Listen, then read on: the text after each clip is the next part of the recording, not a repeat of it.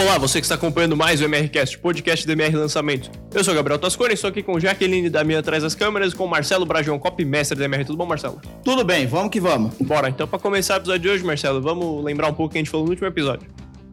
No último episódio eu falei sobre dois fatores que podem salvar o seu copy. Na verdade, são fatores amplamente falados e discutidos no mundo do copy, que é a escassez e urgência. São escassez e urgência os dois fatores. É, no entanto, nesse episódio, eu, nesse episódio passado, eu mostro algumas coisas que não são tão amplamente discutidas e observadas sobre esses dois fatores determinantes, porque é, você pode realmente salvar um copy utilizando corretamente escassez e urgência, considerando as devidas diferenças entre um e outro, mas você também pode prejudicar muito o seu copy, levantando muitas dúvidas e problemas se você não usar corretamente. Então, depois que você ouvir ou assistir esse episódio aqui, volta lá, ouve e assiste o episódio anterior, que vai te dar uma luz sobre esse tema é, que envolve esses dois fatores, escassez e urgência. Muito bom. Então, depois de lembrar o último episódio, vamos falar um pouco do tema de hoje. Quem a gente vai falar hoje, Marcelo? O tema de hoje é autoridade. Também é outro tema amplamente falado e discutido em COP, mas que eu vejo às vezes as pessoas reduzindo isso a uma única forma, né? De um, é, é como se a maioria tivesse se acostumado a uma única forma de mostrar a autoridade no COP. Que a autoridade é um elemento fundamental, porque envolve a confiança que a pessoa vai ter naquilo que está sendo apresentado, ou até mesmo na pessoa que está apresentando aquilo que está sendo apresentado no COP. Hoje eu estou repetitivo nas palavras, então, é, no entanto, eu acho que reduzir a uma única forma que virou uma espécie de, de costume, de hábito, é, de apresentar autoridade, é, sendo apenas um descritivo né, do que o especialista, o expert fez ou faz, é, eu acho que é uma redução desnecessária. Acho que existem outros pontos de vista para, para os quais nós devemos olhar para aproveitar melhor essa necessidade que o ser humano tem de reconhecer autoridade em algo, é, em alguém é, que ele quer ou ele precisa acreditar para aderir a uma solução que vai transformar a vida dela. Espero que eu não tenha sido confuso mas se até agora te pareceu confuso, nós vamos desconfundir isso no decorrer do contexto desse episódio. É isso, muito bom. Então, para começar a falar um pouco do, do tema de autoridade, Marcelo, é... como, como você pode ser uma autoridade? Uma autoridade necessariamente é alguém que escreveu muitos livros, que aparece em programas de TV? Como você pode ser uma autoridade não necessariamente tendo feito tudo isso? Eu acho que uma autoridade é qualquer pessoa que faz alguma coisa que pode ajudar outras pessoas a chegarem no lugar em que ela está. Mas talvez não só isso, né? É, talvez falando em copy, isso que eu acabei de falar faça sentido. Mas, por exemplo, um médico. Um médico é uma autoridade. E ele não necessariamente é uma autoridade numa área na qual ele já teve problema. Por exemplo, o médico pode ser um cirurgião cardíaco e nunca ter sofrido nenhum mal do coração. Como então ele pode ser uma autoridade? Aí você vai para a capacitação dele. Mas quando a gente está falando de copy, de produto, normalmente a gente está falando da autoridade que a marca tem, da autoridade que o especialista tem diante daquela solução. Né? Se você fala de um curso, um programa, um treinamento, um método, um sistema, existe um especialista que criou isso, um expert, alguém que está à frente. Então, a autoridade está mais ligada a como ele é capaz de ajudar outras pessoas a atingir o resultado que muito provavelmente ele atingiu, que foi o que levou ele a criar esse método, esse sistema, esse curso, programa, treinamento, etc. Se a gente está falando de um produto físico, de uma marca, a autoridade envolve é, quantas pessoas falam bem dessa marca, quantas pessoas consomem essa marca, qual a solidez, qual o índice de confiança e satisfação que ela gera nas pessoas que consomem os produtos dela. Então, eu, eu vejo assim, a autoridade nesse campo, acho que ainda, diante de tudo que eu falei aqui, ainda parece é, vago para a gente trazer para a Terra e como eu posso aplicar isso no COP. Eu acho que a partir daqui a gente vai dissecar um pouco mais esse conceito, é, mas eu vejo que talvez para concluir esse primeiro bloco aqui do, do, do, do, episódio e não ficar um monte de palavra solta, um, um, até meio uma filosofia em cima do contexto de autoridade, eu acho que a pergunta é assim: você tem um copy para fazer, você tem uma estrutura argumentativa para escrever. Você precisa escrever um copy, um anúncio, uma página de vendas, uma carta de vendas, um e-mail, um script de vídeo. A pergunta é: como você vai manifestar o sentimento de confiança na pessoa que está lendo ou ouvindo o seu copy? Como você vai responder essa pergunta? Por que eu devo confiar em você? Quando as pessoas começam a ouvir um copy, ouvir alguém, ou ler um copy, ou ler alguém, em algum momento, e esse momento é, é, é logo, né? não demora muito para esse momento acontecer, a pessoa se pergunta: por que eu devo continuar te lendo, te ouvindo? Por que eu devo confiar em você? Por quê? Quais as suas credenciais? Qual a sua perícia? Qual a sua capacidade? Qual o seu conhecimento? Como você e por que você vai me ajudar a chegar onde eu quero? Então, tudo, responder a essas perguntas te levam na direção de qual nível de autoridade você deve utilizar diante da sua audiência ou diante das pessoas que estão consumindo seu copo, estão sendo impactadas pelo seu copo. Por isso que eu, eu, eu falo que tudo em copy deve partir, deve se direcionar e partir da pessoa. Você não escreve copy para vender um produto para a pessoa. Você escreve copy para dizer por que a pessoa deve comprar aquele produto. É diferente a direção das coisas. E assim também é com autoridade.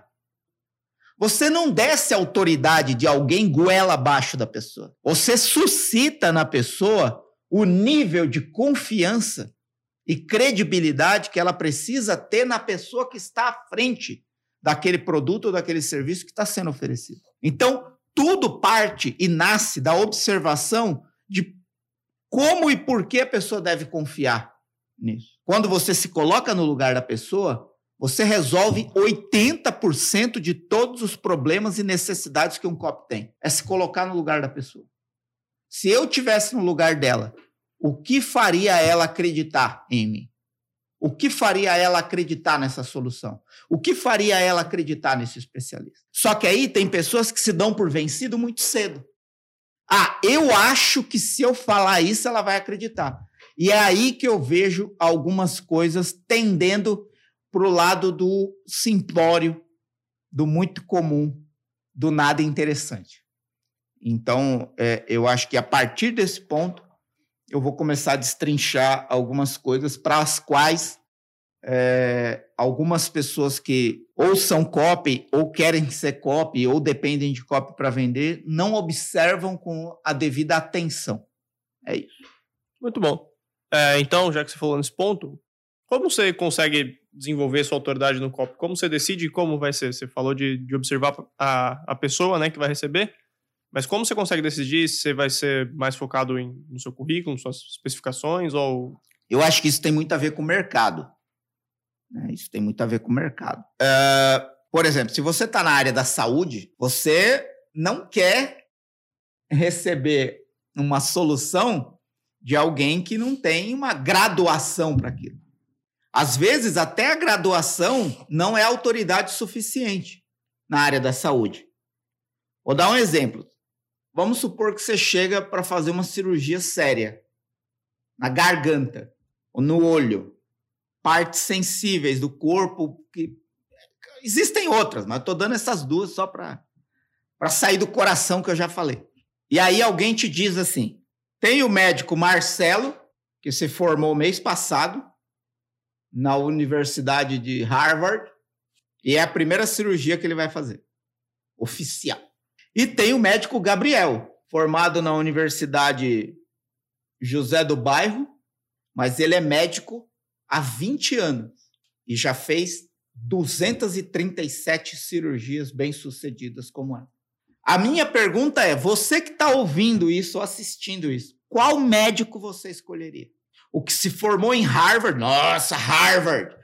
mas se formou mês passado e vai fazer a primeira cirurgia oficial da vida dele, ou um médico de 20 anos de experiência, com 237 cirurgias bem-sucedidas iguais às que você precisa, e que se formou ali na faculdade do bairro ali, qualquer, não importa o nome. A tendência humana é que não importa o currículo desses médicos. O que importa é a experiência. Isso soa como uma autoridade maior do que necessariamente o currículo do médico. Então, essa é uma diferença clara onde o currículo não é suficiente, mesmo na área médica. Você nunca vai querer ser atendido por um médico que não tem formação. Concorda? Ah, não, esse cara aqui ele tá, ele tá fazendo, ele fez uma experiência e deu certo. Mas onde ele se formou? Não, ele não é formado em medicina. Ele está atendendo aí porque ele gosta. É uma missão. É a missão da vida dele. Meu, isso cabe para quem está fazendo artesanato, para quem desenvolveu um método para você ganhar dinheiro na internet. Ele poderia ganhar sozinho, mas está ensinando os outros. Uma pessoa que descobriu um atalho para você se dar bem nos relacionamentos. Não é formado em nada, mas descobriu ali com tentativas, erros e acertos, descobriu uma coisa que funciona. É formado em quem? Em nada, não precisa. A missão dele é ajudar os casais se reatarem. E ele utiliza um método próprio que ele mesmo criou. Ok, funciona. Ainda mais se você tem uma quantidade de provas expressiva, que mostra quantas pessoas você já ajudou. Agora, você acha que um médico, um dito médico, um pseudo médico, um falso médico que decidiu, acordou e falou assim: quer saber, eu vou ser médico, mas não vou estudar, não desenvolvi aqui um método próprio. Vou começar a atender minha missão, minha vocação. Não vai colar. Então, em algumas áreas, você precisa obrigatoriamente da perícia curricular e da experiência temporal, né? Tô falando. Diferente alguém que tem experiência de um ano para alguém que tem experiência de 20 anos. Isso causa uma diferença de percepção e nível de credibilidade e confiança que a gente tem. Quando você pode comparar. Claro que ninguém vai te falar, né? Você não vai chegar lá no guichê, no médico, e, e, e a, atendente ali vai falar: ó, tem o médico da sala 21, formado mês passado, e tem o médico da sala 22, que é formado há 20 anos e tal. Isso significa que o médico com 20 anos de experiência não vai errar? Não, não significa nada disso. Pode acontecer. E significa que necessariamente o médico formado mês passado vai errar? Não necessariamente. Mas a, eu estou falando da percepção do nível de autoridade, confiança e credibilidade gerado a partir das informações que você recebe. Isso pode acontecer simplesmente por você ver um médico mais novo e um médico mais velho. E pode acontecer que o médico mais novo tenha mais experiência que o médico mais velho. Mas você percebe como a nossa, a nossa percepção é alterada pelas informações que nos impactam. Então é, é disso que eu estou falando.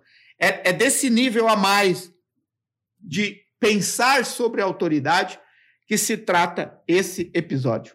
Olha só, a Jaque, a gente fez uma pausa momentânea aqui na gravação porque a Jaque acabou de contar uma história, a gente não combinou isso, obviamente, é, mas a Jaque acabou de falar que isso aconteceu com ela. Ela chegou num consultório médico. Quem não conhece a Jaque, fique curioso, porque a Jaque está de trás das câmeras. A, Jaque, a função da Jaque é ficar atrás das câmeras. É graças a ela que essa coisa acontece aqui. Porque o Gabriel e eu só sabem mesmo é falar. O, a Jaque acabou de dizer que aconteceu isso com ela. Ela chegou num consultório, lá numa clínica, alguma coisa, e perguntou para atendente, ou para o atendente, não sei, qual é o médico mais velho daqui? Ah, é o dono. Que dia tem consulta com ele? Percebe? Então, em vez de você confiar muito, às vezes, no currículo, quais informações adicionais você pode dar que transmitam credibilidade e confiança dentro do seu mercado? Quando você está falando que uma, uma mulher começou a seguir a carreira de artesã e aprendeu um jeito novo de pintar a caixa, ela não precisa de um currículo de Harvard, mas ela pode te ensinar o método que ela aprendeu, que em vez de pintar uma caixa por dia, ela pinta 20. E num único dia você pode ganhar 20 vezes mais do que ganharia com os métodos tradicionais de artesanato que se ensina por aí. Percebe como isso aumenta o nível de confiança e credibilidade? Em resumo, de autoridade dessa especialista em artesanato que não precisa necessariamente ter uma formação específica, uma graduação na área artística. Então, qual é o seu mercado? No seu mercado, você precisa mostrar mais autoridade formal ou mais autoridade, vamos dizer assim, experiencial? Apesar de ser um nome feio, experiencial, mas você entendeu o que eu quero dizer. Em algumas áreas, você não consegue simplesmente é, anular a necessidade da autoridade formal.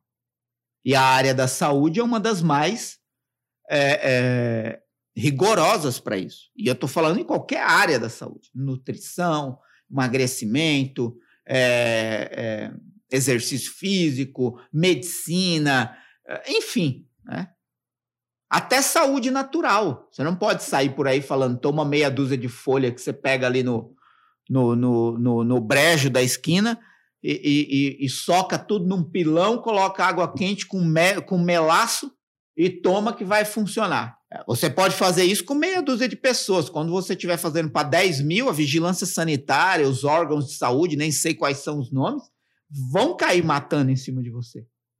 Então, acho que primeiro ponto da autoridade é como eu posso fazer nascer na pessoa a credibilidade e a confiança que eu preciso para ela querer aderir ao que eu vou oferecer, a solução que eu vou oferecer, mas qual é o perfil de autoridade que eu devo trabalhar dentro do meu mercado.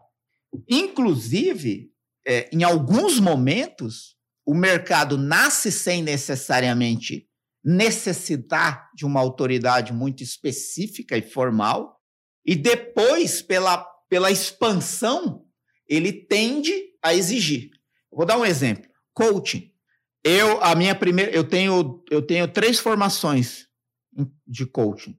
Três. A primeira formação de coaching que eu fiz foi há seis anos. Seis anos. Depois outra há cinco anos. E depois uma última há quatro anos. E eu adoro coaching. A metodologia, as, as diferentes metodologias, possibilidades, ferramentas, porque a partir do momento que você aprende, você consegue implementar isso em várias situações do seu cotidiano. Te ajuda você com você mesmo, você com, com, com sua esposa, com seu marido, com seus filhos, ajuda você com seus amigos, ajuda você no ambiente de trabalho, ajuda. É, se você não se tornar um chato de galocha que tudo é coach e, e tal. Mas isso é em qualquer área, né? É, isso é em qualquer área, né? É isso. Então, no entanto, e aí quando eu fiz a primeira formação em coaching, você fazia uma formação em coaching, pegava ali um certificado e podia divulgar seu trabalho e conseguia clientes de coaching. Aí isso começou a aumentar, aumentar, aumentar, aumentar, aumentar, aumentar. Estou dizendo que é negativo? Não. Só estou dizendo que quanto mais concorrência, mais você precisa destacar a sua experiência. Esse é o jogo. Então, hoje, para as pessoas confiarem num coaching, num coach capaz de ajudar ela em qualquer área, ela tende a desconfiar mais. Por quê? De uns dois anos para cá surgiu a expressão pejorativa: todo mundo é coach. Aí surgiu piada, Aí, enfim, né? programa de comédia falando mal de coaching, tirando sarro. É negativo para a profissão. Polêmicas, controvérsias, todo mundo é coaching. E aí você nivela todo mundo no, no, no mais baixo nível. E aí algumas pessoas que conseguiram andar no caminho da experiência, da comprovação, da prova, da perícia, da capacidade, se destacaram e permaneceram. A maioria que se formou e queria ser coach, ganhar a vida de coaching, não conseguiu. Isso é um fenômeno que pode acontecer, inclusive, com copy. Muita gente falando de copy, muita gente ensinando copy, muito curso de copy, muito treinamento de copy, muita imersão de copy, muito isso de copy, muito aquilo de copy. É negativo? Muito pelo contrário. É extremamente positivo e eu sou um dos maiores defensores disso. A questão é que nem todo mundo tem resultado. Nem todo mundo tem perícia. Nem todo mundo vai chegar no mercado fazendo algo sério, comprometido com o resultado e com o aprendizado das pessoas. Genuíno.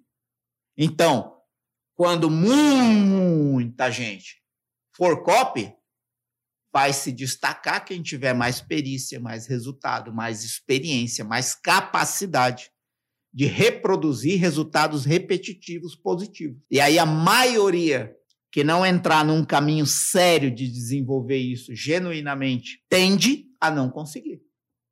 E eu estou sendo brutalmente honesto. Eu tenho uma comunidade de copy, eu tenho uma imersão de copy, mas o meu foco não é quantidade. Meu foco não é quantidade. E quem está na minha comunidade Copy Sniper, quem fez a minha imersão Copy Experience, até mesmo quem está no meu canal Copy Daily, sabe que eu não tô para brincar no jogo. Brincar no sentido de entregar qualquer coisa dizendo que é conteúdo, entregar qualquer coisa dizendo que é curso, entregar qualquer coisa dizendo que é imersão. Não. Eu gosto disso. Eu faço isso com, a, com, com vida. Né? Não teria motivo nenhum para estar tá gravando esse podcast. Mas eu gosto. Tem a ver comigo ensinar. Eu gosto de falar. Quem me acompanha sabe que eu falo pelos cotovelos. Eu gosto de falar. E o que, que eu estou fazendo? Eu estou convertendo uma, uma, uma habilidade que eu vejo como uma virtude, que é a habilidade de você falar com outras pessoas e gostar disso, unindo isso a algo que eu faço profissionalmente que me deu muito resultado. Então, né, a questão aqui não é ganhar dinheiro apenas. Né? Porque também não vou dar uma aqui de hipócrita que. Não, porque eu tenho uma empresa. Né? Empresa não vive de poeira cósmica, entendeu? Da crença no infinito do universo. Um pouco de pé no chão também. Um pouco não, né? Todos os pés no chão.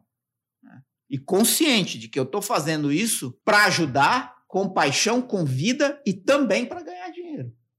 Mas nesse podcast aqui, não necessariamente, porque isso aqui é de graça. Isso aqui é de graça. Agora, você que está aqui e quer um caminho sério nessa área de copy, aí tem a minha comunidade Copy Sniper, tem a minha imersão Copy Experience. Mas a escolha é sua. Você pode pegar meia dúzia de sacadas que eu dou aqui e criar o seu próprio curso e sair vendendo. Pode dar certo? Pode. A chance de dar errado é maior. Por quê? Porque quanto mais o mercado cresce, mais você precisa mostrar qual a sua diferença na pluralidade do mercado. Quando muita gente faz o que você faz melhor, como você faz melhor. Por que eu devo confiar em você e não nos outros milhares que dizem que faz o que, que fazem o que você faz? Vou dar um exemplo aqui, porque em alguns momentos nem a autoridade é suficiente. Vou dar um exemplo aqui. Tem um ano que eu penso em trocar de carro. Não, não estou brincando. Falo com a minha esposa, falo com os meus amigos.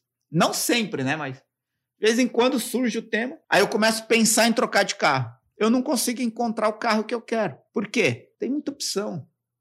Então, a questão não é mais a autoridade. É, é tanta gente fazendo carro, é tanto carro sendo lançado todo ano, de tantas marcas, de tantas possibilidades, que você começa a perder a referência. Falando no meu caso, tá? Mas isso pode acontecer com muitos mercados. Eu não sei se eu me embananei aqui, mas eu acho que falei alguma coisa que dá para você tirar proveito disso. Vamos lá, segue o jogo, senão eu fico falando aqui até acabar o podcast e o Gabriel não fala mais nada.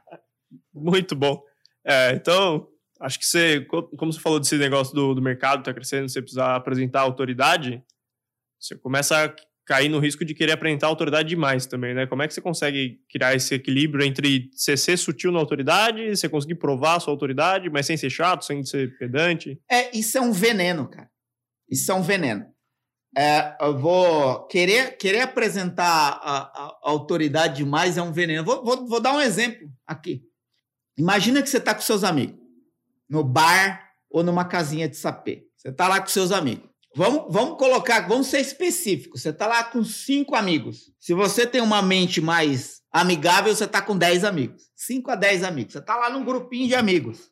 Aí chega um cara não tão conhecido. É conhecido assim. Aí esse cara chega e fala assim: Eu sou foda. O que, que você faz? Aí o cara fala assim: Ah, eu trabalho como vendedor. Eu sou um vendedor melhor que você. Eu vendo mais do que você. Que que imediatamente esse grupo de amigos vai achar desse figura? Vai tomar no Sai daqui, seu chato. Prepotente, orgulhoso, arrogante. Muita gente escreve cópia assim. Chega na vida da pessoa, primeira vez, sai batendo no peito. Eu sou foda, eu faço, eu aconteço. Eu sou formado em Harvard, subi no palco, calei a boca de todo mundo que eu sou foda. O que eu toco vira ouro. É muito arrogante, é muito prepotente. Você precisa transmitir a autoridade de forma amigável. Amigável. Mostre a sua autoridade como você põe sal na comida. Pequenas pitadas que dão o sabor e fazem a diferença. Sal é uma arte na comida. Só quem tem muita experiência consegue, sem nem olhar para o pote, pegar uma pitada, tacar na comida e funciona. Quem não tem experiência na cozinha, ele vai ficar muito inseguro ali de pegar o sal, e tacar, e será que dá? E tem que experimentar mil vezes para ver se não está muito salgado, se não está com pouco sal. Quem tem experiência, pega, taca, pronto. Por que, que eu estou falando isso? Por que, que eu estou fazendo essa analogia da comida? Porque se você jogar muito sal na comida, ninguém aguenta dar a segunda colherada, a segunda garfada. Dá a primeira. Tem gente. É, eu não gosto dessa expressão, que ela é muito generalista, né? Tem gente, né?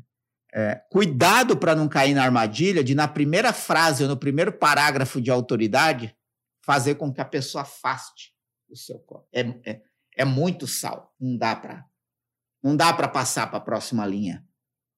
É muita prepotência, é muita arrogância. É muito esfregando o currículo na minha cara. Eu não preciso disso. Eu preciso de alguém que quer me ajudar. Não preciso de alguém que quer se vangloriar do que fez e do que faz.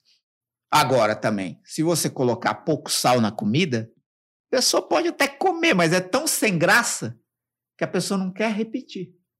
Então, a pessoa lê ali o copo e ai, é, legalzinho. Mas, sabe, tem aquele gosto que me faz comprar. É, imagina que o copo é uma espécie de amostra grátis da sua satisfação, né? Imagina que você chega num restaurante e, e o cara te oferece ali um punhadinho da melhor comida que ele diz ter no cardápio. E aí você dá a primeira colherada sem sal, sem sabor, sem tempero. Você não vai pagar pelo prato inteiro. O copo às vezes é isso, sem autoridade. Né? Então, o que, que eu quero dizer com isso? Muito sal e pouco sal. É que a autoridade tem que ser apresentada com equilíbrio. Nem de mais, para não soar arrogante prepotente, nem de menos, para perder a, o poder de atração, de interesse sobre a pessoa. Ah, Marcelo, mas você está falando muito conceito, cadê o exemplo? Por exemplo, trabalhando no mercado financeiro, eu percebi muito isso. Duas coisas não importavam: o que o cara ia ensinar e onde ele era formado. Por quê? Porque quem se interessa por um copy do mercado financeiro, ou um texto do mercado financeiro, ou um vídeo sobre o mercado financeiro, ele só quer saber duas coisas. Três, na verdade. Onde eu coloco meu dinheiro, quando eu coloco meu dinheiro, e quando eu tiro meu dinheiro com lucro. É só essas três coisas que as pessoas querem saber. Todo copy no mercado financeiro, de, desde até se você for falar de poupança, a pessoa só quer saber dessas três coisas. Quando eu coloco meu dinheiro? Onde, né? Onde eu coloco meu dinheiro? Quando eu coloco meu dinheiro? E quando eu tiro ele com lucro? Se o cara é formado em Harvard, ou se ele descobriu sozinho, dentro do quarto, como é que investe ganha dinheiro, não importa. Mas aí qual que é a autoridade amigável? É mostrar o quanto ele está disponível a ajudar qualquer pessoa, mesmo sem conhecimento prévio, com pouco dinheiro, a realizar essa mesma coisa, de saber onde, quando e como colocar o dinheiro em determinada modalidade e quando tirar esse dinheiro embolsando lucro. Qualquer pessoa no mercado financeiro que sabe ensinar isso, sabe mostrar como fazer isso, para qualquer pessoa, tende a dar resultado. Tende a dar resultado. Então, eu, isso você vai aprendendo com o tempo. Por exemplo, eu peguei especialistas formados em uma das, das universidades mais famosas, é, que é a Universidade de, de Nova York, sobre economia. Eu acho que é isso, tá? Universidade de Nova York, eu acho.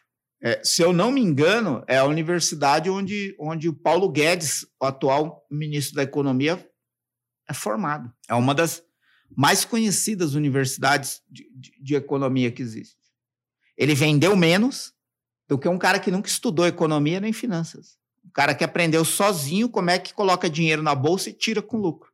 De um, eu tinha muito currículo para mostrar, do outro, eu não tinha nada. Era experiência e perícia capaz de ajudar qualquer ser humano a colocar dinheiro na bolsa e tirar com lucro. O outro também sabia fazer isso. Além disso, tinha um currículo extraordinário. Não faz diferença. Nesse mercado, sabe? É disso que eu estou falando. É como você pode olhar para o seu mercado e perceber qual o que faz a real diferença no nível de confiança e credibilidade que a pessoa vai ter sobre aquilo que está sendo dito. E cuidado para não pesar muito a mão na autoridade, para não soar prepotente, prepotente e arrogante, estragando uma reunião de amigos, entendeu? Muito bom. É, então, acho que para ir, encerrando esse podcast, para ir fechando esse assunto, pelo menos no, no, no tempo do podcast, né?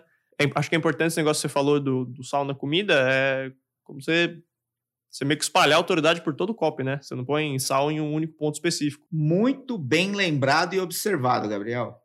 Verdade isso também. Às vezes você tem a dose certa de sal. Sei lá, uma pitada, duas pitadas, uma colher de chá de sal. É, você tem a dose exata. É isso que se põe nessa quantidade de arroz. É isso que se põe de sal nessa quantidade de arroz. Só que aí tem duas coisas até, vou acrescentar uma aqui. O momento certo de colocar e como espalhar por toda a comida. E muito do momento certo de colocar define como espalhar. Estou filosofando aqui. Uma coisa que veio na minha cabeça agora, mas. Por exemplo, vamos supor que você faz o arroz certinho. Depois que o arroz está pronto, você inventa de colocar sal. Vai dar certo? A tendência de dar errado é muito grande. A chance de dar errado é muito grande. Por quê? Existe uma dificuldade para misturar o sal no arroz já pronto. Se você coloca ele antes da água, fica mais fácil para você espalhar de forma homogênea o sal por todo o arroz. Porque a condição favorece. Você coloca o sal, você coloca ali, o, o, não sei como é que você faz arroz, mas eu gosto muito de fazer arroz, então você coloca ali o alho, a cebola e o óleo, e eu já coloco sal ali, a quantidade de sal. Aí eu coloco o arroz, dá uma refogadinha ali no arroz e joga a água por cima. Espera. Meu arroz é um dos melhores arroz se você tiver a oportunidade um dia de comer, você vai ver que é um dos melhores arrozes. Não sei se existe esse plural, mas um dos melhores arrozes que você vai comer. Minha esposa que diz isso, né? Claro que minha esposa está numa condição, é, como é que eu posso dizer? É... Enviesada. Enviesada. Está enviesada. Mas eu acredito que é bom mesmo. Voltando aqui. No entanto, é, eu falei do momento certo, né, de colocar o sal, porque isso pode alterar. Né? Às vezes a pessoa precisa da autoridade mais cedo no COP. Depende do mercado, você tem que ter essa sensibilidade. Né? É, é você falar algumas coisas e sentir a hora que a pessoa vai perguntar: quem é você para dizer isso? Nessa, você tem que ser sensível o suficiente para sentir isso. Aquele é o primeiro momento de você começar a colocar a autoridade no seu copo. No entanto, se você colocar num único lugar, pode ficar muito pesado, pode tornar chato, dependendo da quantidade de autoridade que você quer ou precisa mostrar.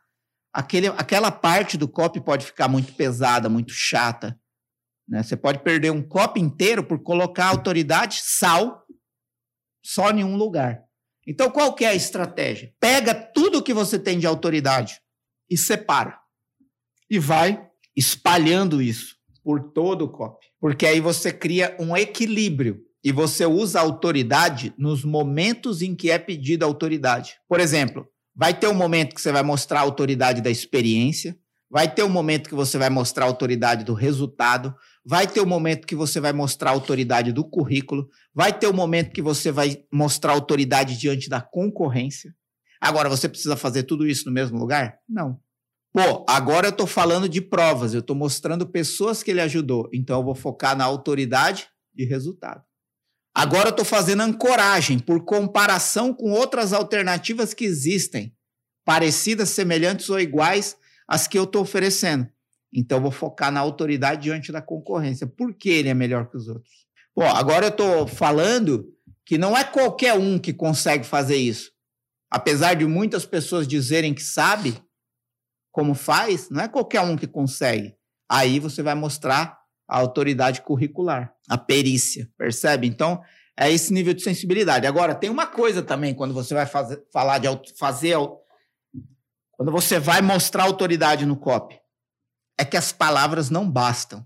As palavras não bastam. Por exemplo, eu posso aparecer na frente de uma multidão e dizer que eu sou formado na USP em comunicação. Talvez uma meia dúzia de pessoas vai ter a curiosidade suficiente de procurar na internet para saber se eu sou mesmo formado na USP. A maioria não. Em público, eu estou falando. Agora, quando você está na internet, aumenta o número de pessoas curiosas que vão procurar aquilo que você está falando. Então, quando você disser alguma coisa curricular ou uma autoridade de referência, tipo, se tornou referência no Brasil, cadê a prova? Né? Quem disse que você é referência? Você que está dizendo? Né? Uma vez eu ouvi uma frase, né? A melhor forma, a melhor forma da pessoa não acreditar que o seu produto é melhor é dizer que ele é melhor. A pessoa precisa concluir. Então, por exemplo, quando você fala assim, ah, ele é referência em tal procedimento. Tá, mostra ele palestrando na frente de milhares de médicos ou centenas de médicos. Aí sim. Não precisa nem ninguém dizer nada. Nem você mostrar nenhum certificado. Se você diz que alguém é referência, precisa ter muitas pessoas ouvindo ele, seguindo ele. Se você diz que a pessoa é uma das maiores autoridades, tá. Quando ele recebeu o certificado que deu para ele o título de uma das maiores autoridades? Não adianta dizer, dizer é muito pouco, é preciso mostrar. Por isso existe a frase, né? Não fale, mostre. Talvez por isso uma imagem diz mais do que mil palavras clichêzinho clássico para esse episódio. Mas percebe? Às vezes também na autoridade a gente confia demais nas nossas palavras e esquece de mostrar, a, de demonstrar aquilo que está sendo dito. E às vezes você precisa dizer menos e mostrar mais. Ou colocar a autoridade que você quer contar na boca de outra pessoa. Quando alguém que já foi transformado fala da autoridade que o especialista tem ou quando alguém que já é reconhecido como autoridade endossa o especialista sobre o qual você está falando. Então, todas essas são possibilidades para você sair do senso comum e do trivial de apresentar currículo apenas como opção de autoridade. Meu pai é autoridade para mim em centenas de coisas sobre as quais ele não tem nenhuma formação, porque a autoridade dele sobre mim está baseada na influência de intimidade e afeto, relação sanguínea. Meu pai é, por natureza, uma autoridade para mim.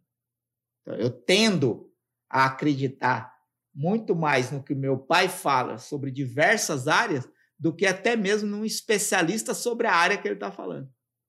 Essa é uma outra forma de você gerar autoridade. É você estabelecer um vínculo de intimidade com as pessoas para quem você fala ou para quem você escreve. Então, percebe? É talvez eu não te dei as palavras que você precisa usar no seu projeto de cópia, no seu projeto de venda.